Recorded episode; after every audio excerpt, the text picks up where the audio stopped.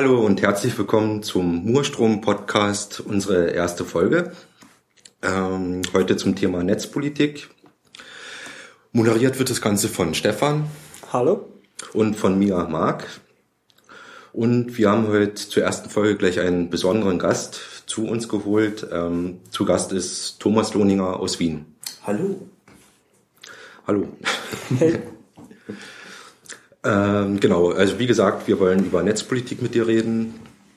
Mm, und vielleicht als Einstieg, äh, warum du überhaupt jetzt hier bist, warum du in Graz bist und warum wir mit dir reden jetzt. Also ich bin heute nach Graz gekommen, weil ihr mich eingeladen habt, äh, auf dem Webmontag äh, etwas über Netzpolitik zu erzählen. Ähm, das ist irgendwie ganz lustig, weil ich war erst vor einer Woche, am Montag davor, in Linz, äh, zu einer sehr ähnlichen Sache. Da wurde ich nämlich auch eingeladen, beim Webmontag mal etwas über Online-Aktivismus zu erzählen, was auch sehr am Ende dann um Netzpolitik ging. Und äh, ja, nächste Woche bin ich in Klagenfurt. Irgendwie ist jetzt gerade so Bundesländertour scheinbar.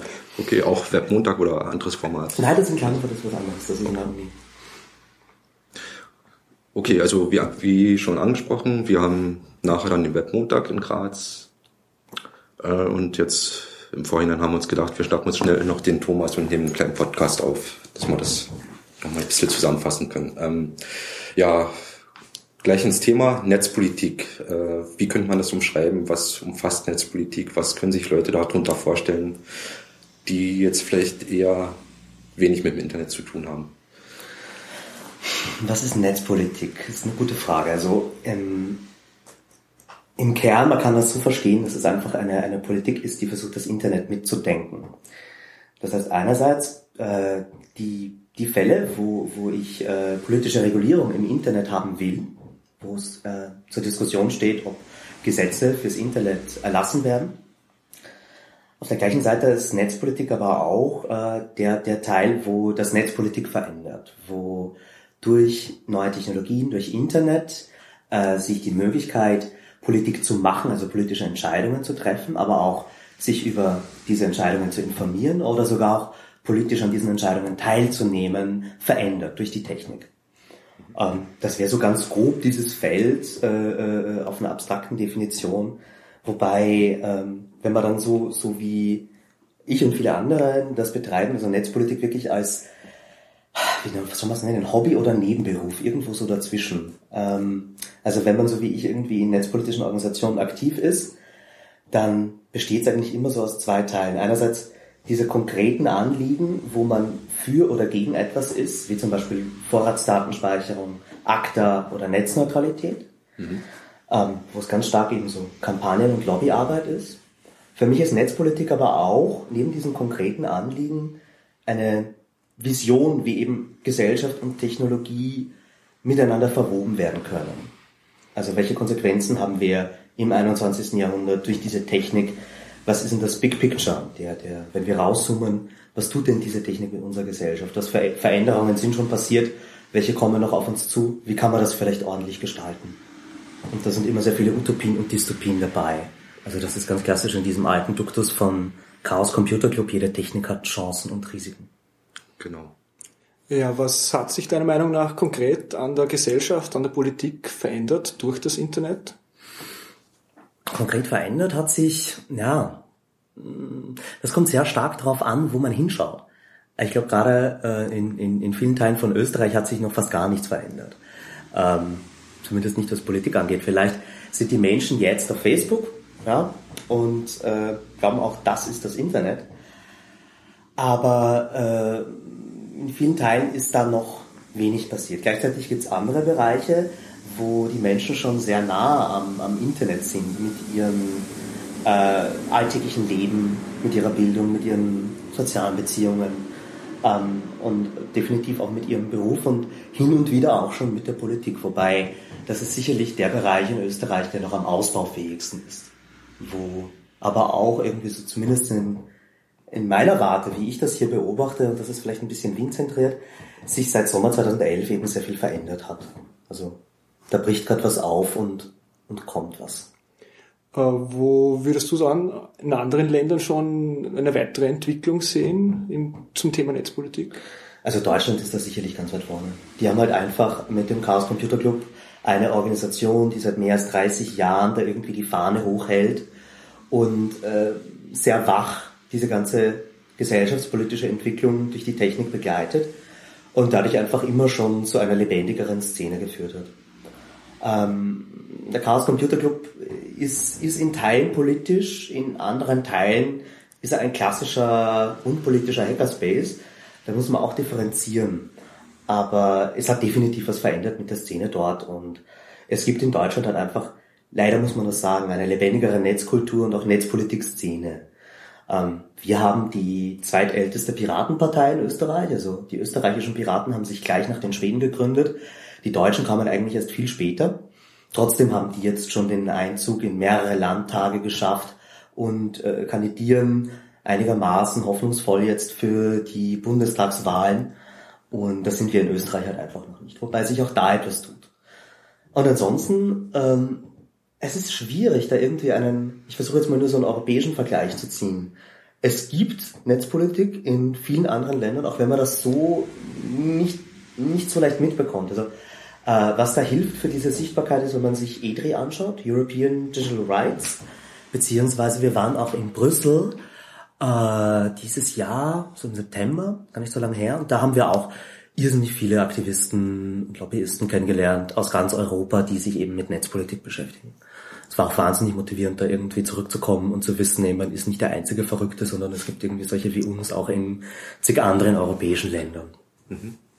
Äh, du hast gerade angesprochen, dass in Deutschland die Szene irgendwie lebendiger, aktiver ist. Äh, zum einen durch den Chaos Computer Club und andere Umstände. Äh, Hast du eine Theorie, warum das in Österreich nicht passiert ist, warum diese Entwicklung so nicht stattgefunden hat? Beziehungsweise vielleicht eben, wenn die Piraten in Österreich ja schon die zweite nach, nach der schwedischen Partei in der Gründung waren, wieso hat es dann auf einmal gestockt, weil in, soweit ich weiß, in Wien war doch vor 10, 15 Jahren eine relativ aktive Netzkunst- und Netzpolitik-Szene. Das ist eine sehr gute Frage, ja. Ähm, ich kann es mir nicht ganz erklären. Ich habe eine Hypothese, wieso das so ist. Es stimmt, wir hatten auch schon vor zehn Jahren irgendwie eine sehr lebendige Netzszene in Wien. Ähm, die hat zum Beispiel auch zur Gründung des MetaLabs geführt. Also da sieht man schon, da waren irgendwie Leute, die hatten einen Drive, die hatten eine Vision, die haben es geschafft, äh, äh, einen der ersten Hackerspaces aufzubauen, noch bevor dieses Wort und Konzept Hackerspaces überhaupt so populär wurde. Ähm, und gleichzeitig, wir hatten ja auch immer so Organisationen wie die Quintessenz oder Vibe gibt's jetzt auch schon zehn Jahre. Ähm, und, und wir hatten noch eine chaosnahe Gruppe Wien, äh, also die, die dem CCC nahe stand. Aber was bei all diesen Bemühungen, die es doch schon sehr früh gab, äh, immer wieder das Problem war meiner Meinung nach, ist, dass die Leute zwar irgendwann einmal angefangen haben und sehr optimistisch auf das Thema zugegangen sind, aber dann halt einfach aufgehört haben. Also irgendwo, es gab nie diese kontinuierliche Organisation, die die Fahne hochgehalten hätte. Es gab nie jemanden, auf den sich es fokussiert hätte. Und die Organisationen, die es geschafft haben zu überleben, also gerade im politischen Bereich, äh, haben halt meiner Wahrnehmung nach nicht diese Vorbildfunktion. Die sind halt nicht diese unangefochtenen, äh, ähm, schwierig das jetzt irgendwie zu sagen, aber ich finde halt die Quintessenz und auch Vibe erfüllen nicht unbedingt diesen Anspruch, der Bewusstsein für Netzpolitik schafft in Österreich. Also, die sind vielleicht viele in den Medien, aber ich sehe dort nicht diese, die beschreiben nicht, was hier los ist. Ja. Die haben alle ihren Zweck und erfüllen auch alle ihre, äh, ihre Notwendigkeit, gerade im Datenschutzdiskurs. Aber wenn es so um diese generelle Frage geht, Internet und Gesellschaft, wie geht das zusammen, sehe ich wenig von, von den bestehenden Playern. Und ich, meine kurze Antwort wäre einfach, vielleicht fehlt es an der Vision. Oder hat es früher gefehlt? Ich hoffe ja irgendwie, die haben wir jetzt. Äh, um jetzt da nochmal den Vergleich zum CCC zu ziehen. Äh, beim CCC war es ja meines Wissens nach von Anfang an so, dass die äh, einerseits ihre ja, Hacker-Abteilung gehabt haben, die stark technischen Fokus gehabt haben und andererseits nebenbei äh, diesen politischen, gesellschaftlichen Ansatz äh, ja. Das, das wahrscheinlich das fehlende Bindeglied, was in Österreich gefehlt hat, oder? Ja, also das ist eine spannende Frage, da habe ich auch selbst immer nachgefragt. Äh, bei den alten Ernst leben ja zum Glück noch viele, die damals auch bei der Gründung dabei waren. Und mir wurde es immer so erklärt, dass die Gründung des Chaos Computer Clubs halt wirklich äh, vor dem Hintergrund des RAF-Frühlings passiert ist. Das heißt, da war, äh, der, der CCC kommt aus einer sehr linken Ursuppe. Ja? Das war immer schon eine, eine politische, staatskritische, linke Szene, die ähm, dem Club sehr nahe stand, äh, die definitiv auch zu diesem berühmten Tuva TXD, zu diesem, diesem Gründungstreffen im Keller der, der Taz geführt hat und diesen ganzen Mythen, die sich darum ranken. Ähm, aber das sieht man auch in der Arbeit, die danach gemacht wurde. Der CCC hat ja auch versucht, linke Organisationen und äh, auch Ökologieorganisationen mit Technik auszustatten und deren politische Ziele mit Technik äh, äh, ja, voranzutreiben, wie zum Beispiel äh, Mailbox-Systeme für Greenpeace, diese Dinge. Also da war einfach immer schon politischer Anspruch da und dadurch hat man immer auch schon politisch reflektiert, was man hier eigentlich tut. Plus natürlich in Deutschland gibt es einfach ein mehr Bewusstsein für politische Verantwortung. Dürfen wir nicht vergessen, das war ein geteiltes Land und das Ganze hat sich halt in den Anfängen so in Hamburg und dann eben auch in Berlin abgespielt und da war einfach eine politische Realität immanent. Und äh, das hat sicherlich auch dann mit dazu geführt, dass es immer schon diesen politischen, vielleicht auch generell sozial-politikwissenschaftlichen Ansatz und den technischen gab, die dann immer zusammen gedacht sind. Und ich glaube, auch die zwei Ansätze braucht's, um sinnvoll Netzpolitik zu machen. Technik mhm. allein reicht nicht, Sozialwissenschaft allein reicht nicht. Äh, das ist gerade angesprochen. Äh, welche Rolle haben da die Wissenschaften, speziell natürlich die äh, Computerwissenschaften, für eine Rolle gespielt und welche Rolle spielen die aktuell auch in Österreich im Diskurs? Also Wissenschaft ähm, an sich ist natürlich, das beginnt jetzt in meiner Wahrnehmung erst. Es gab natürlich immer schon in den, in den 80er Jahren äh, geniale Papers, die geschrieben wurden. Ähm, ich studiere selber auch Anthropologie, also ich habe auch irgendwie so einen halben wissenschaftlichen Background, wobei ich da schon sehr rausgeschlüpft bin, leider in letzter Zeit. Aber man sieht es immer mehr, also auch wenn man sich mal die, die Szene in Deutschland anschaut, da sind einige Politikwissenschaftler auch vielleicht nicht an sichtbarster Front, aber äh, im Hintergrund ganz weit vorne, wo einfach Leute, die eben diesen äh, journalistischen oder sozialwissenschaftlichen Anspruch haben, Netzpolitik sehr konsequent durchdenken und, und auch vorantreiben.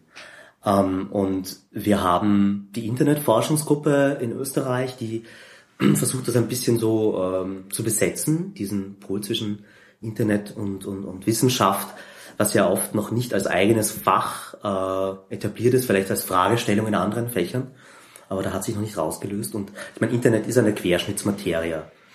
Ähm, ja, weil, aber weil mir kommt eben vor, dass die soziale Komponente und die politische Komponente äh, lange Zeit in Österreich eine sehr untergeordnete Rolle gespielt hat und jetzt erst in den letzten ein, zwei Jahren auch sicher zusammenhängt mit dem äh, sozialen Netzwerken, die immer schnellere und direktere Kommunikation ermöglichen, erst zu Beginn. Würdest, würdest du das auch, auch so sehen, oder?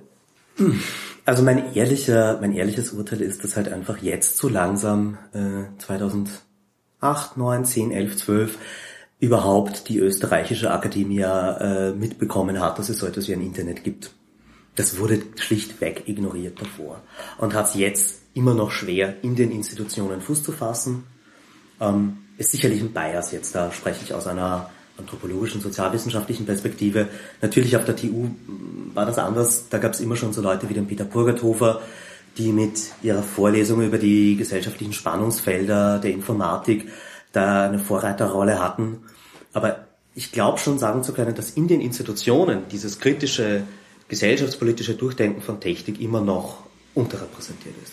Und das sind jetzt vielleicht junge Leute, die diese Fragen sich selbst stellen und dann auch reinkommen äh, und, und da interessante Papers schreiben, aber da würde ich mir mehr wünschen aus Österreich. Aber würdest du sagen, das ist jetzt ein, ein akademisches Phänomen oder ist es vielleicht da generell, dass in Österreich schwieriger ist, äh, technologische Innovation äh, darauf einzugehen und darüber zu diskutieren? Ich verstehe deine Frage jetzt so, das ist, äh, Österreich ist nicht das neophilste Land, sagen wir so. Also wir sind jetzt nicht gerade äh, die Nation oder die Kultur, die besonders offenarmig auf neue Dinge, neue Technologien, neue Trends äh, zugeht, sondern vielleicht eher ein bisschen rückwärts gewandt, gerade in ja, unseren Perspektiven. Das ist natürlich jetzt wieder ein Vorurteil äh, und es viele, viele Subkulturen gerade zeigen, dass das nicht so sein muss. Aber das ist ja vielleicht auch etwas, was man mit einer kritischen Beobachtung des Internets und der Folgen von Technik verändern kann, dass man sich mal so das große Bild anschaut und eben Chancen und Risiken sieht. Und ähm, ob das jemals breite Masse sein wird, keine Ahnung, das muss es aber auch nicht. Also das Tolle an der Technik ist ja auch, dass man in seiner Nische auf einmal auch ein Ökosystem gründen kann. Und nicht immer den Mainstream braucht, um erfolgreich zu sein. Nee, Im Gegenteil. Also zusammenfassend heißt das, äh, Österreich ist in der Beziehung noch Entwicklungsland irgendwie. Ja. Ja. Äh, aber es kommt trotzdem langsam, aber behäbig voran. Also es tut sich schon was. Das Daran arbeiten wir. Also ich, mein, mein insgeheimes Ziel ist immer so eine, eine wirklich lebendige Netzkultur, Netzcommunity in Österreich zu haben. Also die wünsche ich mir für mich selbst, aber ich glaube auch, dass die dass sie vielen anderen Leuten auch fehlt. Das ist halt, also das ist auch der Grund, wieso wir Netzkinder machen, äh, diesen Community-Blog und Podcast äh, für Netzkultur und Netzpolitik aus Österreich, weil wir dem Ganzen eine Heimat geben wollen. Weil wir denken, da fehlt was, da ist eine Lücke in Österreich und die gehört gefüllt. Äh, da braucht es irgendwie Leute mit, mit Herz, die versuchen, diese Community aufzubauen und, und, und mehr Vernetzung zu schaffen. Ja? Wir haben viele kleine Inseln. Wir haben viele kleine Vereine und Projekte und äh, Spaces, die für sich arbeiten, aber es ist nicht diese Vernetzung da. Deswegen freut es mich auch so, heute in Graz sein zu können. Weil man endlich mal versucht, äh, das aufzubrechen und, und, und dieses Bewusstsein zu schaffen, auch was machen die anderen, ja, dass ich mal Ideen bouncen kann mit den Leuten und vielleicht dann eben auch politisch gemeinsam an Themen arbeiten kann, dass mehr Leute sagen, was ist überhaupt der Weg, in den wir gehen wollen oder in den wir nicht gehen wollen, aber auch einfach für das Bewusstsein, dass es hier einfach so eine Netz Bewegung gibt, ja. Das hat sicherlich auch für uns ein bisschen geholfen, dass wir diese Bürgerinitiative beim AK Vorrat geschaffen haben. Das war so in Zahlen der erste Beweis, dass es das Interesse gibt für so eine Netzcommunity. Ähm, was daraus wird, daran sind wir stets und ständig am Basteln. Und das ist natürlich noch offen. Also die Bürgerinitiative, das war äh, Initiative gegen die Vorratsdatenspeicherung, die am 1. April diesen Jahres in Kraft getreten ist und davor hat es dann halt diese Initiative gegeben und äh, Zeichner mit AT war das. Und da haben über 106.000 Leute mitgezeichnet und das ist vor, wann war das, beim Verfassungsgerichtshof abgegeben worden? Nee, da verwechselst du also. Ähm, wir haben irgendwie im Oktober die Bürgerinitiative gestartet, äh, 2011. Dann im äh, 1. April wurde die Vorratsdatenspeicherung gesetzt. Mhm. Ähm, das muss ich selber überlegen. Genau, wir haben äh, weiter gesammelt mit den Unterschriften bis, ah, jetzt muss ich überlegen, ich glaube es war Juni oder Juli, wenn, wo wir aufgehört haben. Äh, und jetzt ist die Bürgerinitiative im parlamentarischen Apparat ähm, und, und ist da schon sehr lange liegen geblieben. Jetzt wird sie gerade wieder aufgegriffen und wir haben am, äh, lass mich lügen, jetzt glaube ich am 25. 27. November unser Hearing im Justizausschuss ähm, und dort werden wir mit einem großen Hearing mit zwölf anderen Experten behandelt werden. Also die Bürgerinitiative ist immer noch auf dem Weg, zielt ja auch auf die EU-Richtlinie ab, auf die Wurzel des Übels, wieso wir überhaupt Vorratsdatenspeicherung in Europa haben. Und gleichzeitig haben wir auch noch die Verfassungsklage, die jetzt auch schon eingebracht ist, die seit, äh, ich glaube, das war eben nach der Umsetzung, also wahrscheinlich so Anfang Mai werden wir die eingebracht haben zum VfGH. Und der Verfassungsgerichtshof berät eben immer noch, ob er diese Klage zulässt. Da warten wir eine Entscheidung im Dezember bei der nächsten Session, mhm. ähm, ob er überhaupt in unserer Sache entscheiden wird oder nicht. Das entscheidet sich hoffentlich dann. Okay, also in einem Monat ungefähr. Genau. Also Ackervorrat ist untätig und das ist auch so, wir, wir hoppen ja immer so zwischen den einzelnen Vereinen, oder ich tue das zumindest. Und Ackervorrat war wieder mehr. Da war irgendwie über den Sommer lange nichts. Und andere Themen, aber jetzt kommt wieder Vorratsdatenspeicherung und jetzt im November, Dezember wird es da wieder mehr geben. Mhm. Da arbeiten wir dran. Okay. Ähm, ja, jetzt sind wir eh schon äh, sozusagen mittendrin im aktuellen österreichischen äh, netzpolitischen. Äh, du hast die Vorratsdatenspeicherung angesprochen. Kannst du mal kurz ein bisschen etwas dazu erzählen, was das genau ist und was auch die Probleme dahinter sind oder sein könnten? Genau, ja, ah, hätte ich da, hätte ich gleich tun sollen.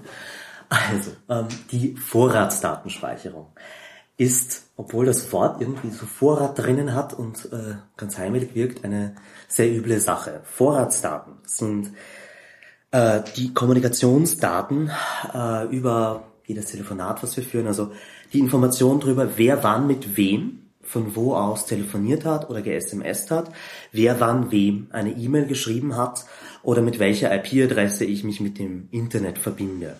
Das heißt, Vorratsdaten sind nicht die Informationen drüber, äh, also Verkehrsdaten sind nicht die Informationen drüber, was ich kommuniziere, aber dass ich kommuniziert habe und mit wem und von wo aus. Und diese Daten müssen laut einer EU-Richtlinie äh, für sechs Monate lang gespeichert werden. In Österreich ist das Gesetz seit 1. April 2011 und wir äh, 2012 und äh, wir als AK Vorrat, als Arbeitskreis Vorratsdatenspeicherung, äh, sind eben ständig damit bemüht, dieses Gesetz irgendwie äh, ähm, zu opposen, also uns dagegen zu stellen. Das ist an sich einfach, man muss sich das vorstellen, normalerweise ist es so, dass diese Daten nur in einem begründeten Verdachtsfall gehe ich her und schaue mir wirklich an, wer, mit wem telefoniert der, mit, wo ist der zu welcher Zeit, ja, mit wem spricht der. Das sind ja irrsinnig aufschlussreiche Daten. Wenn ich die Vorratsdaten über einen Menschen habe, dann kann ich genau sagen, wen er kennt, mit wem er spricht, wo er sich aufhält ähm, und kann irrsinnig mächtige Profile darüber machen, ähm, wie, wie ein Mensch sich bewegt und über sein Verhalten Aussagen treffen. Und all diese Daten, die davor eigentlich immer nur im begründeten Anlassfall, wenn wirklich ein Verdacht besteht, gespeichert wurden, die werden jetzt eben seit 1. April pauschal für alle Menschen in Österreich gespeichert. Mhm. Das heißt, sechs, äh, acht Millionen Menschen, alle Menschen in Österreich, die irgendwie ein Telefon besitzen oder einen Internetanschluss, deren Daten sind hier pauschal erfasst. Und das gab es halt einfach so in dieser Art noch nicht. Was, um es einfach greifen zu können, was das hier ist, ist die Umkehr der Unschuldsvermutung. Davor hast du gedacht, ja, äh, das ist eine Abhörmaßnahme, da wird ganz stark in die Privatsphäre eines Menschen eingegriffen. Das tue ich nur, wenn ich wirklich muss, wenn es wirklich einen Grund gibt, äh, dass, dass hier ein Verdacht besteht. Und genau das Gegenteil wird gemacht seit 1. April. Es werden die Daten von allen pauschal für sechs Monate beim Provider gespeichert und die Polizei kann hergehen und diese Daten ähm, mit einer sehr niedrigen Schwelle bei, bei allen Delikten, die mindestens ein Jahr Freiheitsstrafe als äh, potenzielle Strafmaß haben, hergehen und sich diese Daten abholen von den Providern. Und das Ganze ist eine EU-Richtlinie, gibt seit 2006, ist leider auch in den aller, allermeisten europäischen Ländern umgesetzt, obwohl sie auch in vielen anderen Ländern schon vom Nationalen Verfassungsgerichtshof aufgehoben wurde und ist auch äh, auf europäischer Ebene sehr, sehr strittig. Äh, es gibt immer wieder Streitereien zwischen der Kommission und dem Parlament in dieser Sache. Und das Ganze ist einfach, äh, ja, ein, ein Übel, das man an der Wurzel packen muss. Und deswegen haben wir eben diese Bürgerinitiative gemacht, die zum Ziel hat, dass sich Österreich auf europäischer Ebene gegen die Richtlinie zur Vorratsdatenspeicherung ausspricht. Das heißt, wir gehen auch wirklich zur Wurzel des Übels, auf die Richtlinie selbst. Und ähm, die andere Maßnahme, die der Acker Vorrat gemacht hat, ist eben diese Verfassungsklage, mit der wir versuchen, auf nationaler Ebene unsere Umsetzung der Richtlinie zu kippen. Ja.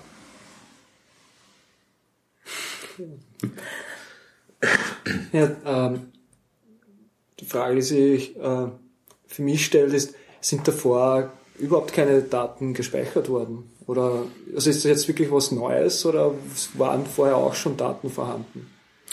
Ähm, natürlich waren diese Daten irgendwo schon vorhanden. Also die Provider äh, haben natürlich in ihren Systemen auch äh, all diese Daten vorliegen, brauchen sie auch für den Betrieb. Aber der Unterschied ist die lange Speicherung. Und davor, vor der Vorratsdatenspeicherung, war in Österreich hier eine, eine Grauzone da war es einfach an vielen Stellen so, dass die Provider das gespeichert haben und das an die Polizei herausgegeben haben, wonach die Polizei gefragt hat. Also eigentlich äh, die denkbar schlechteste Situation, wenn irgendwie die Exekutive hergeht an privatwirtschaftliche Unternehmen und über Anfragen auch Druck aufbaut natürlich, um sich gewisse Daten zu beschaffen. Und ähm, das war dann wirklich auch schon so von, von den Geschichten, die man hört, so, dass die Polizei angerufen hat beim Provider und so, ja, haben Sie zu der Person was vorliegen? Zahlt sich überhaupt aus, dass man einen Gerichtsbeschluss holen? Und da, da war einfach auch sehr viel informelles äh, und, und Graubereich und das ist in Österreich immer ähm, eben das denkbar schlechteste Szenario. Und hier die Vorratsdatenspeicherung definitiv Klarheit gebracht. Aber das ändert nichts dran, dass einfach die Maßnahme an sich falsch ist. Davor war es einfach ein bisschen ein Glücksspiel, bei welchem Provider man ist und wie standhaft er gegenüber der Polizei ist. Und heute gibt es halt klare Regeln, die zumindest den Bereich der, der Verkehrsdaten, der Vorratsdaten ähm, einheitlich regeln für alle Provider. Ähm, und, und die österreichische Umsetzung ist definitiv auch eine der besten in Europa. Gleichzeitig ist sie trotzdem nicht ähm, verfassungskonform. Das geht einfach nicht. Also es ist nicht vereinbar mit äh, unseren Grundrechten, erst recht nicht mit der Europäischen Menschenrechtskonvention, insbesondere Artikel 8, dass wir hier pauschal alle Menschen überwachen. Das ist einfach ein Paradigmenwechsel, der nicht passieren darf. Und deswegen ähm, sind wir einfach auch im Kern gegen die Richtlinie, genauso wie das Parlament auch in dieser Sache schon die Kommission verklagt hat, weil es einfach äh, nicht angehen kann, dass, dass wir unsere Rechtsdoktrin von Unschulds- auf Schuldvermutung ändern. Ja, viele Leute würden jetzt sagen, wenn der konkrete Inhalt unserer Kommunikation, also was in einer E-Mail drin steht oder was in einer SMS drin steht, äh, eh nicht gespeichert wird, wo liegt dann das Problem? Was kann man mit den Daten überhaupt machen, die hier abgespeichert werden? Das ist auch eine gute Frage. Also was kann man mit ähm, Verkehrsdaten machen? Ähm, Verkehrsdaten, Vorratsdaten, also überall da, wo ich nicht weiß, was gesprochen, was kommuniziert wurde, aber das kommuniziert wurde. Ähm, auf der einen Ebene natürlich kann ich einen, äh, einen sozialen Graphen machen. Ich kann sehr gut nachvollziehen, wer kennt wen, wer spricht mit wem. Und mit den äh, Location-Daten, die vor allem innerhalb von urbanen Gegenden, äh, das heißt, wenn ich mein, mein Telefon, wenn sich das irgendwie mit dem Netz verbindet, sagt es dem Netz auch, wo es ist. Und dadurch weiß ich gerade in urbane Gegenden auf drei Meter genau, wo sich jetzt gerade dieses Telefon, also dieser Mensch aufhält. Und wir müssen halt verstehen, jedes Telefon, das ist halt ein Peilsender, was wir alle mit uns herumtragen. Also es ist einerseits eben diese Ortsdaten, diese Location-Daten, gleichzeitig aber auch ähm, die Daten, wer mit wem kommuniziert. Gut, wenn man die beiden zusammennimmt, hat man einfach eine schier unendliche Möglichkeit, Aussagen über einen Menschen zu treffen. Ähm, man kann irrsinnig gut nachvollziehen, eben in welchen Milieus hält sich diese Person auf. Und äh, diese, diese soziale Graphenanalyse, das ist eben eines der Felder, wo die Wissenschaft in die Netzpolitik ganz stark eingreift, sieht man halt auch, dass man äh, sehr gut eben Aussagen treffen kann über die politische Einstellung eines Menschen, über die sexuelle Orientierung, über genormtes Verhalten, was ist normal für diesen Menschen und was ist anormal. Wann nimmst du einen anderen Weg von der Arbeit nach Hause? Wann bist du in einer Wohnung, in der du noch nie warst? Ähm, was machst du in diesem Bürogebäude? Sind einfach irrsinnig viele Aussagen möglich über das Verhalten von Menschen. Und da kommen wir auch zum Kern der Problematik von, von Vorratsdatenspeicherung, der auch zutrifft für diese ganze polizeiliche Arbeit, die darauf aufbaut. Verkehrsdaten muss ich immer erst interpretieren. An sich weiß ich nicht, was die da wirklich im Telefon geredet haben, was in dieser SMS drin stand, was die Menschen dort gemacht haben oder ob die nur zufällig irgendwie in derselben Funkzelle waren, ja, im selben Café gesessen, aber nicht am selben Tisch. Also ich brauche immer noch eine Interpretation dieser Daten. Das heißt, ich habe auch auf einmal einen, einen Bias. Und gerade wenn wir uns anschauen, wie unsere Polizei ermittelt, gerade in heiklen Delikten, ist sie halt eben nicht ähm, objektiv und versucht eben nicht irgendwie mal äh, auch die Unschuldsszenarien durchzudenken, sondern geht halt eben erst recht wieder mit einer Schuldsvermutung auf die Ermittlungen zu. Und ähm, es gibt inzwischen auch vom Max-Planck-Institut und von vielen anderen Instituten genügend Studien, die sagen, dass es auch für die reale äh, Fahndungstätigkeit der Polizei wenig Sinn macht, äh, Verkehrsdaten mit einzubeziehen. Weil es eigentlich noch mehr Aufwand bedeutet für die Polizei und in den seltensten Fällen ähm, eben wirklich zu, zum, zum, zum Ergreifen oder Auflösen eines Delikts führt. Äh, und das ist halt auch so, was ich noch, da sieht man das eben bei den Polizeidaten, aber prinzipiell Daten sind interpretationswürdig. Das ist auch ein Paradigma, was man sich merken muss aus dieser ganzen Netzpolitikkiste, dass die Daten, die wir über uns alle erstellen oder die über uns anfallen, äh, es ist nicht abschätzbar, wofür die verwendbar sind. Es ist nicht abschätzbar, wie die interpretiert werden können. Und dadurch habe ich halt einfach immer die, die, die Chance und das Risiko, äh, dass diese Daten für was Gutes oder für was Schlechtes verwendet werden können. Mhm. Ja. ja. Wie gibt's schon, also gibt's Erfahrungen aus äh, Datenansammlung in der Vergangenheit in Österreich oder aus, auch, auch aus der aktuellen Nutzung der Vorratsdatenspeicherung, wie die gebraucht wurden oder wie die auch vielleicht missbraucht wurden, weil man hat ja gesehen, dass äh, unser Justizsystem auch nicht so rund funktioniert, wie man sich ganz gerne vorstellt. Man braucht nur einen Tierrechtsprozess ansehen. Also es werden doch auch in der Exekutive und auch in der Justiz immer wieder äh, drastische Fehler gemacht. Ähm, da wissen wir leider, ähm, also wir haben noch keine wirklichen Berichte da bekommen. Das ist eine Sache, die uns sehr interessiert, wo wir auch sehr dahinter sind. Aber leider hat es noch keinen, äh, keinen Whistleblower gegeben, der sich getraut hätte, uns da mal irgendwie die relevanten Daten zuzuspielen.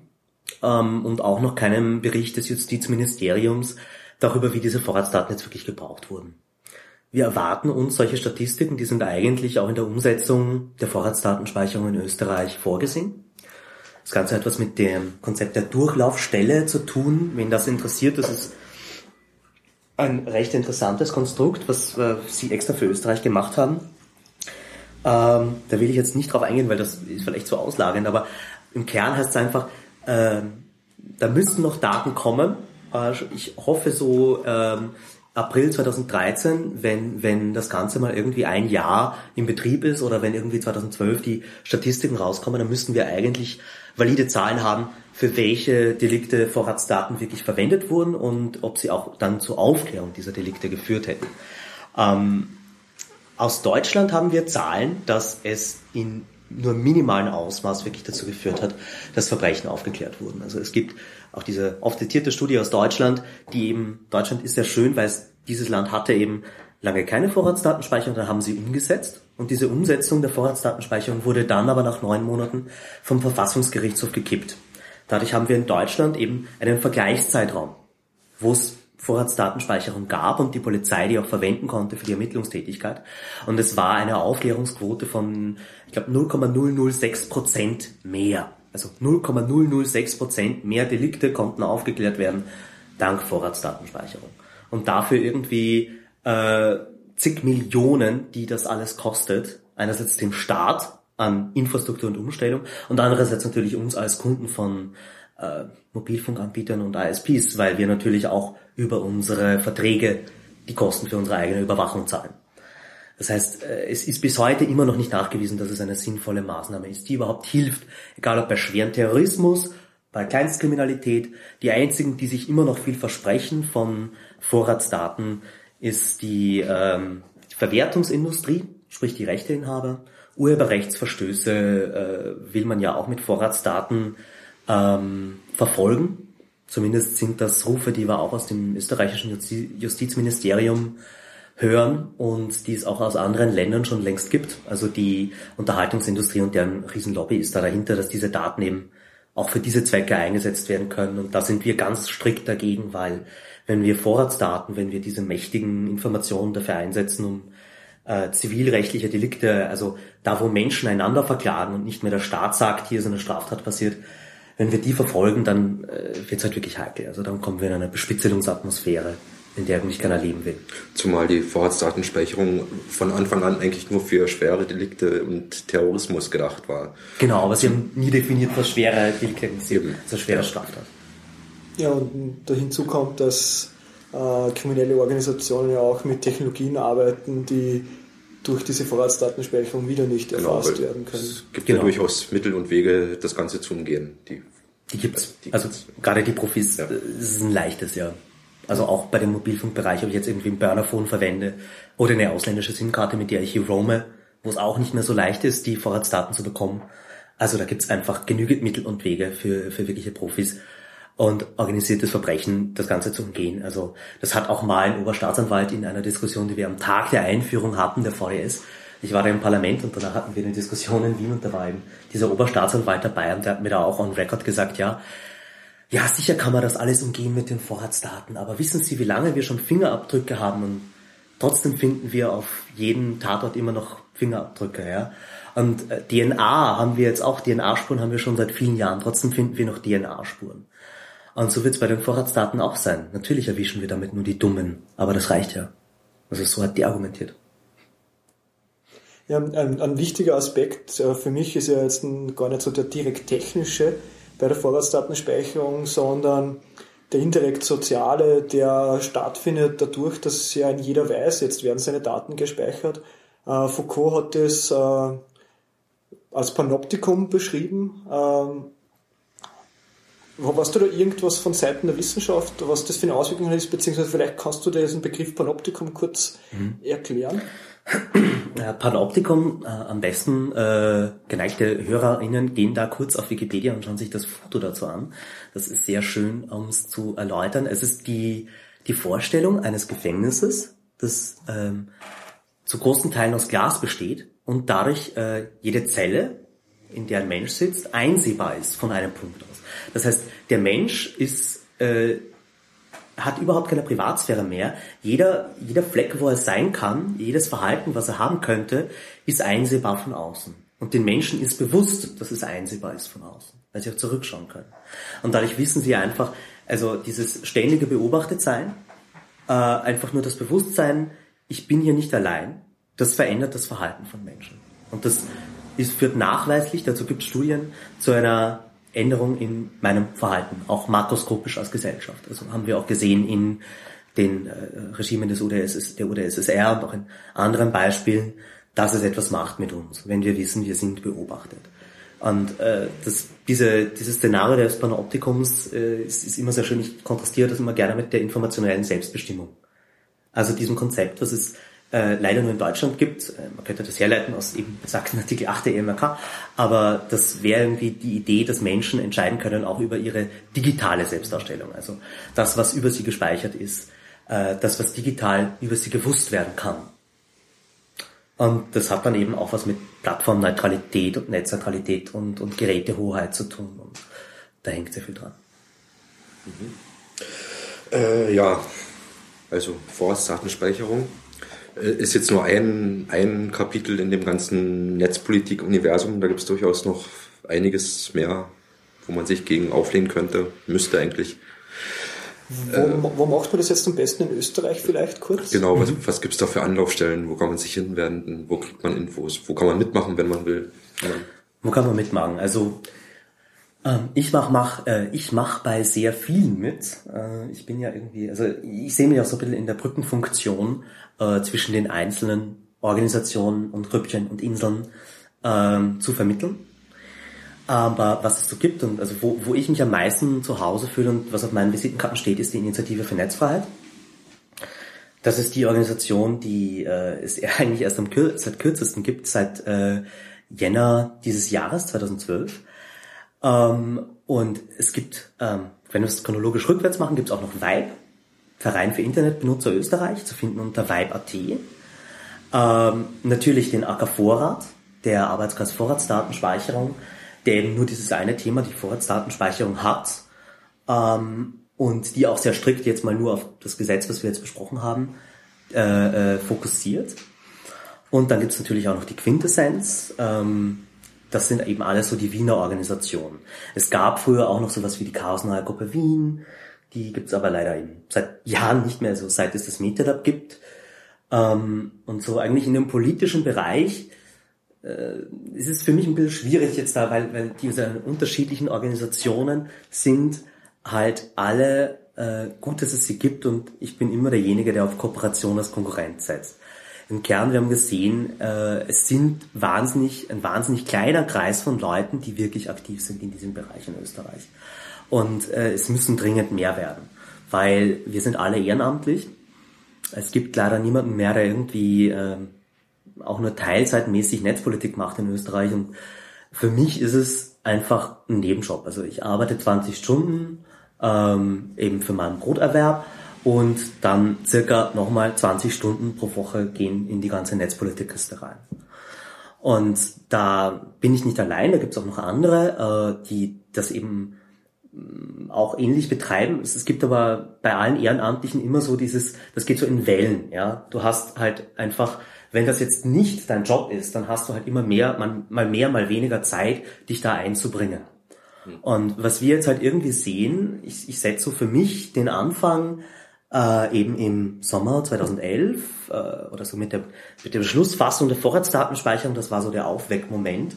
Und dann beim Acker Vorrat hat sich diese kleine Gruppe gegründet, die da eben diesen sehr etablierten Verein genommen hat und ein bisschen mehr in die Öffentlichkeit getragen hat mit den einzelnen Aktionen.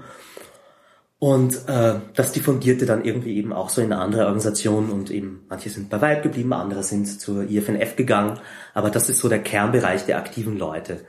Und ähm, äh, im Grunde stellt sich immer die Frage, was will ich machen? Also am wichtigsten ist einfach mal irgendwie eine Mail zu schreiben für diese Organisation, auf Netzkinder.at zu gehen und, und sich dort irgendwie zu informieren, wenn man nur rein ähm, redaktionell diese Dinge betreuen will oder einfach nur mal Recherche machen will zu diesen Bereichen. Ist das die richtige Plattform, um sich einerseits zu informieren, aber auch dort Autor oder Autorin zu werden? Also wir sind da auch offen für die Community, die sich dort auch ausdrücken soll.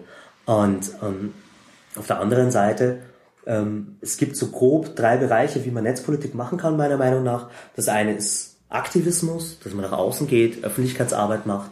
Das andere ist Lobbyismus, dass man mit den Politikern, mit den Entscheidungsträgern, mit den, mit den Institutionen spricht.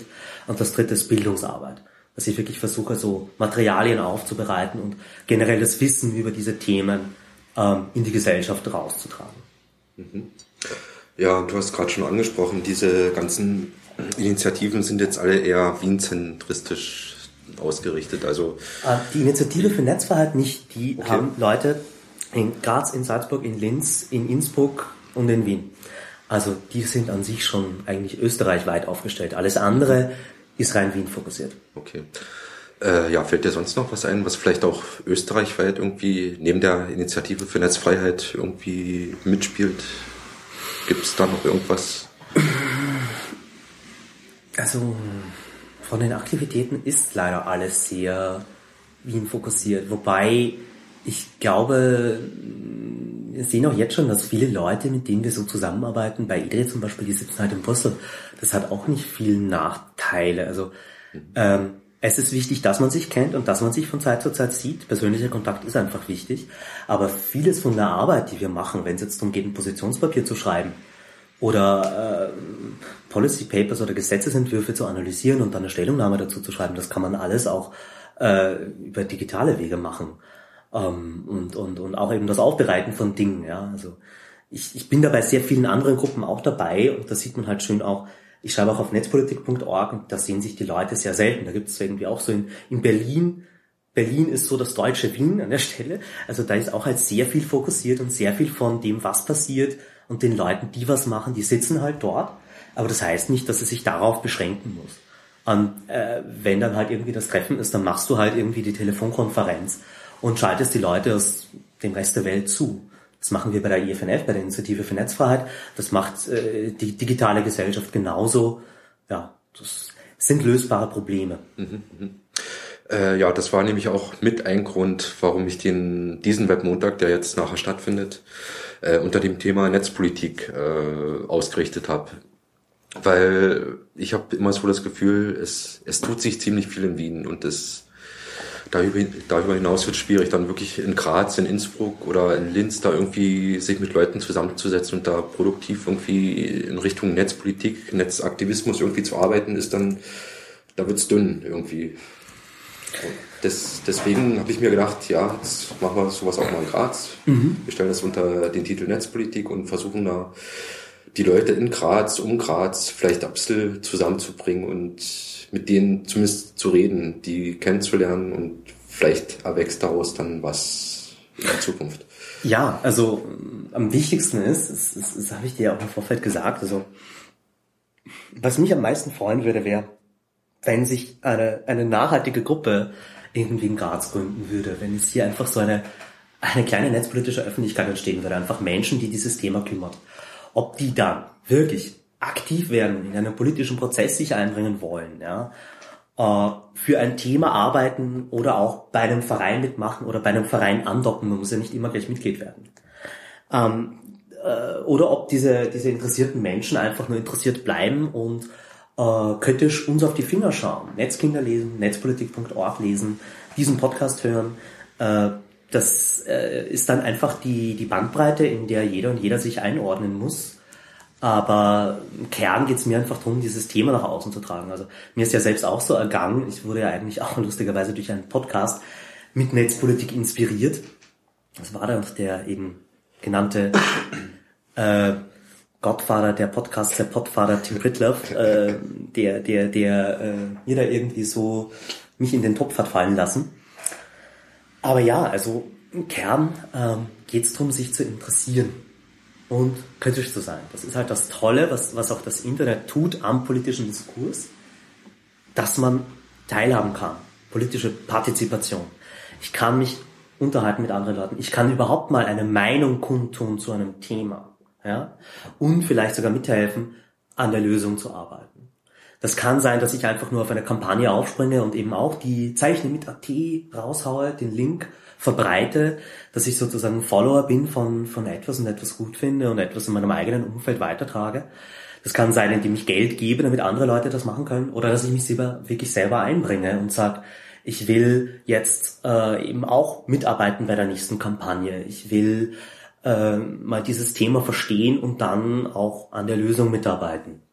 Und da gibt es tausend Möglichkeiten. Also wir sehen auch gerade, dass bei einem Teil der Öffentlichkeitsarbeit, bei einem Aktivismus, ähm, kann man verdammt kreativ sein. Und das ist auch vor allem der Bereich, der mir zumindest am meisten Spaß macht.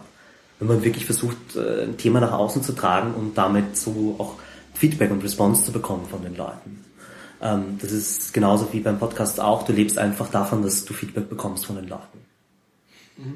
Das war jetzt auch ein schönes Stichwort an die Hörer. Wenn es Feedback gibt, bitte melden in die Kommentare oder äh, auf Twitter und wo wir sonst noch unterwegs sind. Auch gerne persönlich, wenn ihr irgendwie in Graz unterwegs seid. Ja. ja sollten wir vielleicht kurz unsere Twitter-Namen angeben? Äh, ja, wir können ja mit unserem Gast anfangen. Der Thomas ist unter Social Hack auf Twitter unterwegs. Ja. Stefan? Stefan Kasperger, also Klarnamen sozusagen. Und ich äh, bin unter Murdelta auf Twitter zu finden. Also wenn es Feedback, Kritik, Anregungen gibt oder wenn ihr selber gern mal Gast sein wollt, irgendwie bei uns im Podcast, ihr könnt uns gerne ja einfach anreden und dann schauen wir, wie das dann weiterläuft. Und verbessert wird. Genau. Ja, da, darum bettel ich auch seit Jahren. Feedback, Kritik, Lob, bitte gib mir irgendwas. Das ist so. Äh, aber es, es kommt auch, es kommt auch. Also, äh, auch das ist so ein Bereich, die, die Podcast-Hörerinschaft in Österreich muss auch noch größer werden. Ja, da arbeiten wir auch ein bisschen dran. Jetzt, wo wir auch Phonik haben, eigentlich hier so ein, genau. müsste eigentlich der, der Grazer Podcast-Cluster, das wäre doch mal was. Das, das wäre zu überlegen. Bräuchte man aber noch ein paar Leute, die was machen. Es gibt ja eh auch schon einen zweiten also es gibt, auch einen anderen Podcast hier in Graz. Neben uns. Erst vor kurzem begonnen, Pflaster. Ich glaube, pflaster.mur.at ist die URL. Und ja. Ja, was vielleicht noch interessant wäre, wenn die Hörer noch irgendwie Podcasts aus Graz haben, das würde uns auch interessieren. Gibt es da noch was? Machen, beschäftigen sich noch Leute damit? Ich kann Weil euch mal schicken, wir haben damals als wir ein Podcast Barcamp gemacht haben, ich glaube September 2010, 11 war das, haben wir äh, eine Liste mit allen österreichischen Podcasts erstellt. Und die pflege ich auch immer noch so mit, mit einem halben Auge. Kann ich auch als Link hier schicken, vielleicht findet man da auch noch mhm, Okay. Sehr gut. Ja. Ähm, wann müssen wir los zu diesem Webmontag? Haben wir noch äh, Zeit? Wir haben noch, ja, wir haben noch ein paar Minuten Zeit. Habt ihr noch Fragen? Machen wir noch ein neues Thema auf? Machen wir noch ein neues Thema auf. Ja, wir haben jetzt ziemlich viel über die Vorratsdatenspeicherung geredet, wie man selber aktiv werden kann, wenn man was in Richtung Netzpolitik machen will. Also einfach mitmachen, an den vorhandenen Initiativen andocken, denen einfach mal schreiben. Mhm. Mailinglisten wird es überall geben, denke ich mir mal. Da kann man sich auch informieren. Und genau. Also, ähm, das wird dann alles in den Shownotes verlinkt, was wir jetzt an Projekten erwähnt haben. Also am wichtigsten sind eigentlich immer so, also ähm, die Homepages der einzelnen Vereine sind, glaube ich, ein guter Anlaufpunkt. Netzkinder.at versucht auch zu verlinken auf alle anderen. Wir haben so mit Netzaktivismus.at den Versuch, eine neutrale Plattform für äh, die gesamte Aktivismusszene, da sollte mal ein Wiki drauf, aber im Moment findet man dort sehr viele Mailinglisten. ähm, die dort gelistet sind auf lists.netzaktivismus.at. Und die Mitmachenliste ist wahrscheinlich die wichtigste von allen dort. Und ansonsten, wie man mitmachen kann, ist eben entweder indem man sich für ein Thema interessiert oder wirklich bei einem Verein andockt. Und das ist so ein Henne-Ei-Problem. Am wichtigsten ist es einfach mal irgendwo anzufangen und sich dann durchzuhandeln. Ähm, einfach mal irgendwie so, welcher Verein arbeitet mit welchen Themen, ist immer eine schwierige Sache, weil sich halt irrsinnig viel überschneidet. Und ähm, ich, ich versuche es vielleicht so, indem ich einfach mal zeige, was denn dieses Jahr alleine schon in Österreich alles passiert ist. Ähm, also wir haben im Grunde, jeder erinnert sich noch an, an die ganzen Vorratsdatensachen, die wir jetzt erzählt haben. Und das erste Nicht-Vorratsdatenspeicherungsthema, was uns sehr lange beschäftigt hat, 2012 war ACTA.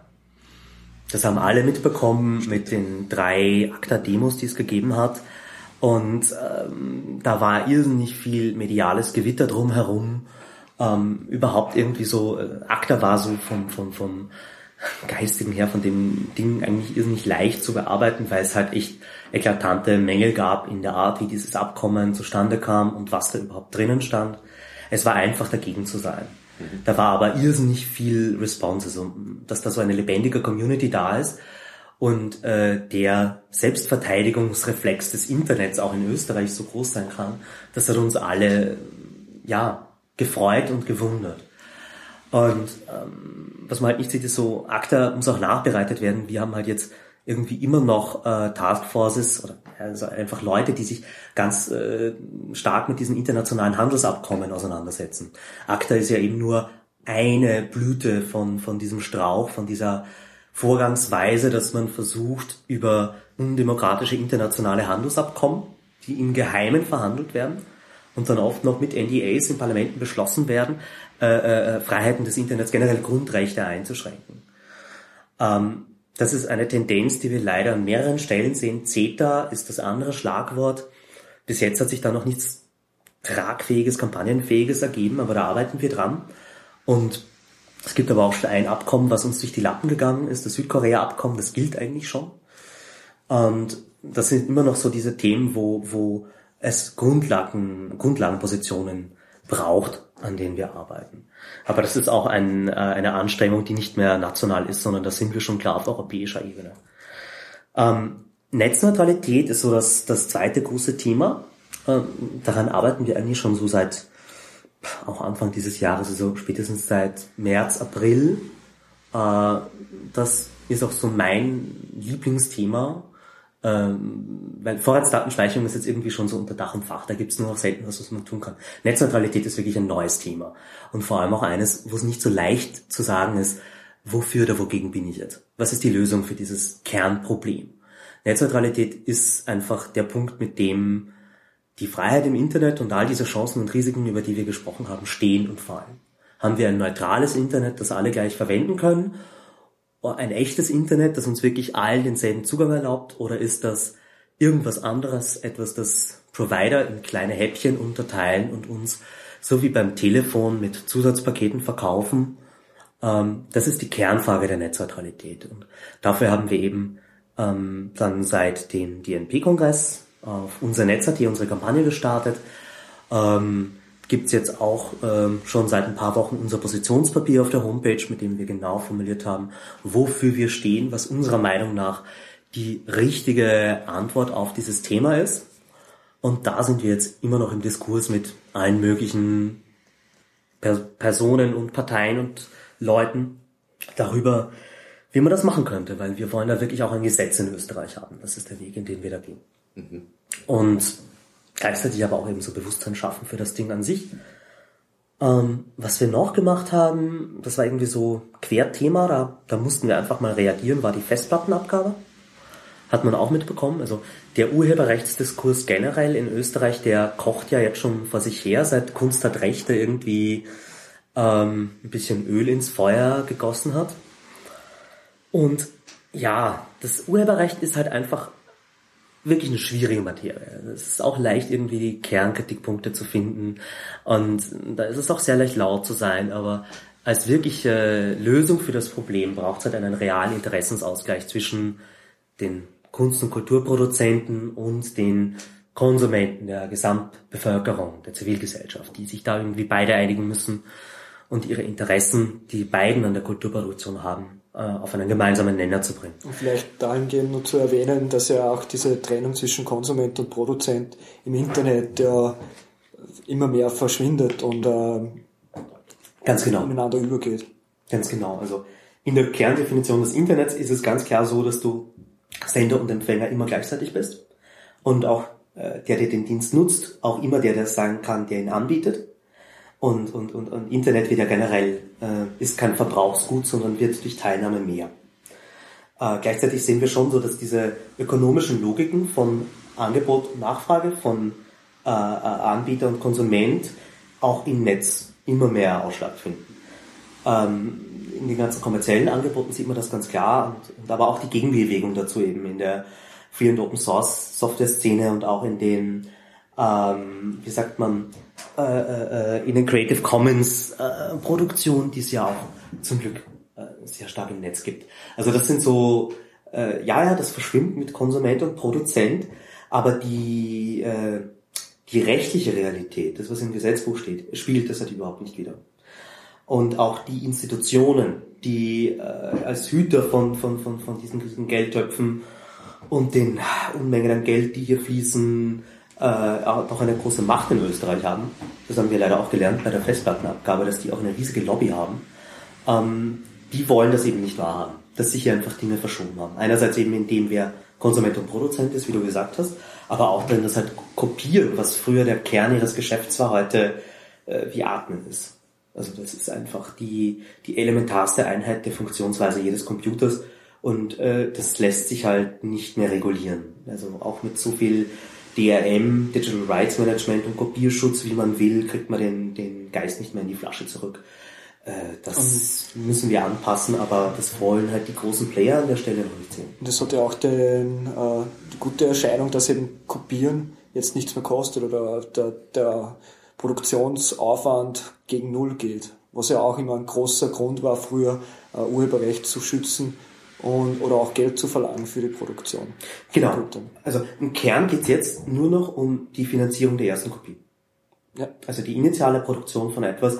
Das, das danach kopieren, das ist äh, im Digitalen eben mit fast null Kosten verbunden und ähm, lässt sich auch kulturell nicht mehr wegdenken, weil es halt äh, auch wenn es immer wieder mit Piraterie bezeichnet wird, es ist Tauschen. Es ist der Kern jeder kulturellen Praxis, und das sage ich als Anthropologe. Das Tauschen von Dingen, von Informationen lässt sich nicht verbieten oder regulieren, außer wir sind halt in Brave New World. Ja, ähm, ja und, und äh, das ist aber auch immer eine sehr gewinnbringende Perspektive, wenn man das Ganze mal marxistisch durchdenkt, von der Wirtschaftstheorie des Internets, was uns auch wieder zum, zur Netzneutralität bringt. Dass halt äh, das Internet ja eigentlich ein perfekter Markt ist. Ein total liberalisierter Markt, weil jeder kann mit seinem Angebot äh, potenziell Millionen, Milliarden Menschen erreichen. Ähm, das Einzige, was fehlt, ist das Bezahlmodell. Und das ist so eine der Kernfragen, mit der man eben das Urheberrecht lösen muss, also die das, die Lösung fürs Urheberrecht beinhalten muss, äh, dass ich neue Geschäftsmodelle brauche. Und für mich sind das immer Micro- und Social Payment Dienste. Also sowas wie Flatter, sowas wie die Kulturwertmarke. Etwas, wo ich sagen kann als User, gut, ich habe diesen Inhalt im Netz, der ist frei, den kann ich mir kopieren, aber ich kann auch Geld geben dafür, weil ich will. Und äh, somit kann ich irgendwie möglichst ohne bürokratische Hürden auch einen, einen Geldkreislauf etablieren, der auf Zuspruch basiert. Dadurch, dass Leute sagen, das ist mir etwas wert. Weil Menschen wollen für Kultur Geld ausgeben. Menschen wollen, das sind ja auch am Ende die Fans der Künstler, die wollen ja eine Wertschätzung ausdrücken. Das Problem ist, es fehlt halt an diesen Systemen, um Kleinstbeträge zu überweisen. Und äh, im Grunde müsste das dann halt auch, und da sind wir wirklich wieder in der ganz strittigen Debatte um diese Pauschalabgaben wie die Festplattenabgabe oder die Lehrmedienvergütung, ob die auch staatlich geregelt sein sollen. Internetabgabe, wie das die Grünen dann gefordert haben. Das ist ein sehr heikler Bereich, wo es noch keine fertigen Modelle gibt, die ich bis jetzt gesehen habe. Aber da haben wir auch irgendwie eine nette Idee, die kann ich mal pluggen, die ist noch nicht fertig. Das ist zum Beispiel was, was ich mit Vibe gemeinsam mache, nicht mit der IFNF, dass wir uns überlegt haben, ob wir mal ein so ein Modell hernehmen und eine Simulation dafür schreiben. Also wirklich mal ein Modell für eine zum Beispiel Internetabgabe als Simulation durchrechnen. und das wirklich mit Beteiligung machen, so dass Leute das äh, äh, Künstler und Konsumenten auf ihren Homepages mit einer virtuellen Währung mal durchspielen können. Mhm. Also ich glaube, wir brauchen da auch nicht, es, es wird Jahre brauchen, bis wir diesen Diskurs fertig haben und bis die rechtliche Basis dem der Lebensrealität hinterherkommt. Und wir brauchen einfach Gegenmodelle bis dahin. Creative Commons ist ein Weg, aber wir brauchen mehr. Und vor allem, was immer noch fehlt, ist eben das Bezahlmodell. Ich will ja auch, dass die Leute davon leben können. Ja. Wir haben auch bei uns die Grafiker, die halt einfach äh, sich alle irgendwie über Drittmittel finanzieren, obwohl sie bei uns eigentlich die ganze Zeit irrsinnig viel kreativen Output haben, den die Leute auch wollen und wertschätzen wollen, aber es fehlt halt der Weg. Mhm. Ja, du hast äh, perfekten Markt, das war gleich für mich ein Stichwort, eben ein perfekter Markt braucht äh, den gleichberechtigten Zugang zu allen Gütern. Äh, eine wirtschaftswissenschaftliche theoretische Annahme, was in der Realität äh, bei realen Gütern sehr schwer durchführbar ist. Beim Internet geht es einfacher und das ist eigentlich genau das Thema Netzneutralität, oder? Genau. Also im Kern, ähm, Netzneutralität ist ja eigentlich nur der Erhalt der Grundprinzipien des Internets, so wie es gedacht war. Und das äh, lässt sich sehr schön zusammenfassen eben auf äh, drei drei Kernpunkte. Ähm, einerseits das Ende-zu-Ende-Prinzip. Das Internet ist anders als ein Fernseher oder ein Radio. Ähm, also im Internet kann jeder Knoten, jeder Teilnehmer am Netz mit jedem anderen Teilnehmer im Netz eine Verbindung aufmachen, ohne eine zentrale Autorisierung. Ich muss auch nicht irgendwie über eine Telefonzentrale gehen und als normaler Fernseher kann ich halt sonst auch nicht anfangen, ein Fernsehsignal auszustrahlen, genauso wenig wie ein Radioempfänger das kann. Aber im Internet kann ich das. Da kann ich Sender und Empfänger gleichzeitig sein und mit jedem anderen Punkt eben eine Verbindung aufmachen. Und ähm, ist so einer der Kerne, dass, dass diese Verbindung eben in beide Richtungen beliebig möglich ist, ohne zentrale Autorisierung. Und sonst ist es eben die Modularität, dass das Internet eben so in, in Schichten aufgebaut ist und jede Schicht für sich ihre Funktion erfüllt und äh, wir verwenden heute immer noch auf den unteren Schichten Technologien, die sind Jahrzehnte alt, obwohl oben Technologien sind, die, die, die vor 30 Jahren verwendet wurden wie E-Mail oder auch welche, die wirklich ganz neu sind. Äh, äh, ob das jetzt das WWW ist oder eben die neueste App, ist wurscht, aber alle bedienen sich derselben Infrastruktur. Und alle sind gleichberechtigt, weil die Infrastruktur eben neutral ist. So leitet sich dieses Wort her, Netzneutralität. Ähm, und wieso das auf einmal wichtig wird, ist, weil wir leider jetzt an der Stelle sind, dass das, was früher an den Anfängen des Internets einfach eine technische Notwendigkeit war, weil kein Rechner schnell genug gewesen wäre, die Daten in Echtzeit zu filtern oder eine Entscheidung zu treffen aufgrund des Inhalts der Daten, das können wir heute mit Techniken wie Deep Packet Inspection, dass wir hergehen und sagen, diese Daten sind besser als die anderen, die werden priorisiert behandelt, die anderen werden nach hinten gestellt. Äh, diesen Dienst will ich bevorzugen vor dem anderen oder diesen Anbieter will ich bevorzugen vor dem anderen. Wenn der Kunde irgendwie bei mir das IPTV nicht kauft, dann soll er es auch nicht von einem anderen kaufen. Oder ich habe doch eher einen Voice-over-IP-Deal äh, als, als Provider. Wieso nutzt der Kunde den nicht? Dann bremse ich halt mal die anderen aus. Gerade im Mobilfunksegment ist das heute schon ganz harte Realität an vielen Stellen. Und im äh, Kabelnetzbetreiberbereich, also äh, Festnetzbereich des Internets, ist es eine diffuse Situation, wo es halt auch noch ganz wenig Daten gibt. Und was wir halt fordern, ist ganz klar eben eine Transparenz darüber, was hier überhaupt Ist-Zustand ist. Und äh, der Kern unserer Forderung ist eine Gleichbehandlung aller Daten im Internet. Wenn ein Provider auf einmal Netzwerkmanagement macht, dann darf er das nur tun, um die Stabilität seines Netzes zu gewährleisten. Das heißt, alle Daten im Netz müssen gleich behandelt werden und der Kunde, der das Internet kauft, will, braucht echtes Internet. Ja? Also wenn da irgendwie Internet draufsteht, dann muss es auch echtes Internet sein und wir wollen keine äh, WWW-Pakete, wo ich dann nur den Browser bedienen kann und sonst nichts. Ähm, das ist so der, der Kern der Netzneutralität. Ähm, ich habe da auch einen Vortrag gehalten, in dem ich versucht, also auf der Datennetz- und Politikkonferenz, mhm. vielleicht verlinkt man den, in dem versuche ich das ganze ja. Thema auch nochmal gut aufzubereiten und auch sehr untechnisch. Und auf unser Netz.at gibt es eben auch noch die Forderungen, äh, die wir in unserer Kampagne haben. Und da kommen auch noch mehr Infomaterialien. Das ist halt auch sowas, gerade die Produktion von solchen äh, Foldern ist etwas, was halt wirklich viel Zeit und leider auch Geld kostet. Und da hinken wir halt einfach hinterher. Da sind wir halt einfach an der Grenze unserer Ressourcen noch. Aber wir haben viele Ideen und das ist ein Kernthema, mit dem wir uns beschäftigen wollen. Und wichtig ist auch diese Kampagne, unser Netz.at ist auch was, wo man sich andocken kann, auch wenn man bei keinem Verein dabei ist. Da gibt's eine interne Liste, da gibt's ähm, auch, auch mehrere Vereine, die das Ganze schultern. Das ist die FNF und Vibe und auch noch Go-Outside. Und man versucht da halt wirklich so die, die breite Front für dieses eine Thema zu machen. Mhm. Genau, und du hast gerade angesprochen bei der Datennetz und Politik, da war ja auch Markus Beckedahl von der Digitalen Gesellschaft aus Deutschland da. Mhm. Äh, ja, er hat eigentlich Ähnliches erzählt. Also Digitale Gesellschaft will jetzt auch eine äh, Kampagne in Deutschland fahren zum Thema Netzneutralität und die wollen sich in Zukunft auch mehr damit beschäftigen. Also gibt es da irgendwie Parallelen zu, oder Zusammenarbeiten zwischen euch? Oder? Ja, also die ähm die, die, die Kampagne aus Deutschland, echtesnetz.de, ähm, die ist auch eine, ähm, die, die, du lenkst nicht ab, jetzt den Arbeitsreiter Zeit. Der kommt auch nicht. Okay. Ähm, ja, äh, stimmt, die digitale Gesellschaft hat eben diese Kampagne in Deutschland äh, auch zur Netzneutralität, die eben echtesnetz.de heißt. Ähm, äh, ich kann, ich kann das sagen, ich bin auch selber Mitglied bei der digitalen Gesellschaft und das ist natürlich eine befreundete Kampagne, die halt auch versuchen, auf ihre Art das Thema aufzubereiten. Die wählen halt einen anderen Ansatz. Also in der Öffentlichkeitsarbeit versucht man da auch immer zu, voneinander zu profitieren, weil im Kern geht es halt einfach darum, das Thema rüberzubringen. Und äh, ich glaube, die DigiGuess hat auch irrsinnig gute Folder und da kommt auch noch mehr. Das sind alles Sachen, wo äh, ja irrsinnig viel Synergien passieren, äh, gerade im deutschsprachigen Bereich und dann aber auch auf europäischer Ebene mit EDRI.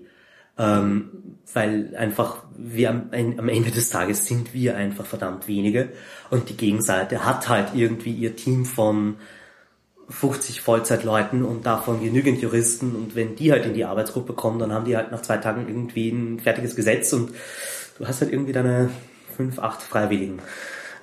und äh, insofern ist es immer gut, wenn man, wenn man sich da vernetzt. Und die DigiGuest hat halt einfach eben auch diesen deutschen Drive und halt von Anfang an auch das Konzept von äh, Fixangestellten und auch eine viel größere Mitgliederbasis.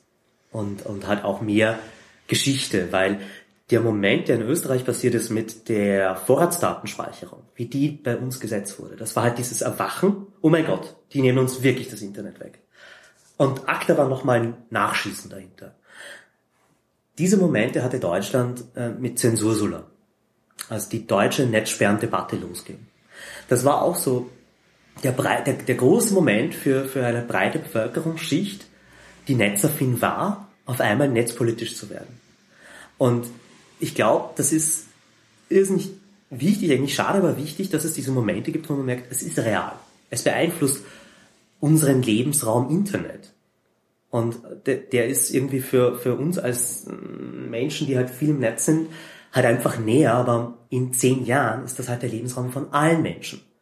Wir reden hier nicht um den Schutz von irgendwelchen elitären, nerdigen äh, Prinzipien, die schön sind, wenn man sich damit beschäftigen will, sondern nein, wir reden über die Spielregeln von der Infrastruktur, die in 10, 20 Jahren der Träger von jeder Scheißkulturproduktion ist, die es geben wird.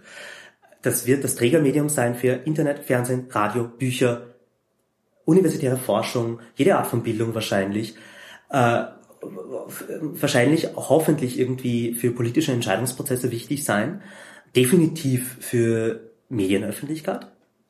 Und wir, wir dürfen einfach die Hoheit und die, die, die Machtfrage bei dieser Infrastruktur nicht einer kleinen Community überlassen, einer kleinen Gruppe von Interessensträgern aus der Wirtschaft und aus der Politik, sondern wir müssen diese Frage, die im Kern ist die Netzpolitik eine Machtfrage über diese Infrastruktur, die muss öffentlich gestellt werden. Die muss im Sinne unserer Verfassung auf einer breiten Basis in der gesamten Gesellschaft diskutiert werden und dann entschieden werden. Das ist für mich der Kern der Netzpolitik. Und deswegen äh, ist es für mich auch immer etwas, was sehr nah an den Grundfesten unserer Verfassung und unseres Staates ist. Äh, weil du eigentlich ja nur irgendwie ähm, Netzpolitik, die zwei Wörter ernst nehmen musst. Was ist der Kern des Netzes, was ist der Kern der Politik und dann denk die beiden zusammen und du hast es. Du, du hast jetzt etwas gesagt, was für Marc und für mich auch ein sehr wichtiger Punkt ist, nämlich wie kommt man auch bei diesen ganzen äh, IT-lastigen Themen auf eine Sprache, sodass auch äh, die Leute es verstehen können und etwas davon mitbekommen, die, die zwar dadurch betroffen sind, aber nicht direkt äh, das technologische Know-how haben, äh, es selber zu programmieren oder abzuändern und verstehen, wie die ganze, wie das Internet aufgebaut ist. Wie, wie, wie, kommt, wie kommt man dazu, dass man auch diese Leute erwischt und für das Thema begeistern kann und den Einfluss auf ihr Leben erklärt? Ist eine Kernfrage in, in, in der ganzen Öffentlichkeitsarbeit, die man sich immer wieder stellen muss, auf die es keine abschließende Antwort gibt. Im Kern ist es einfach Reflexion, ja so. Bin ich hier allgemein verständlich oder bin ich zu sehr meiner eigenen Welt, mit meiner eigenen Brille auf das Thema schauend, ja. Weil am Ende du bist halt ein Experte, wenn du überhaupt verstehst, was denn jetzt mit ACTA das Problem ist.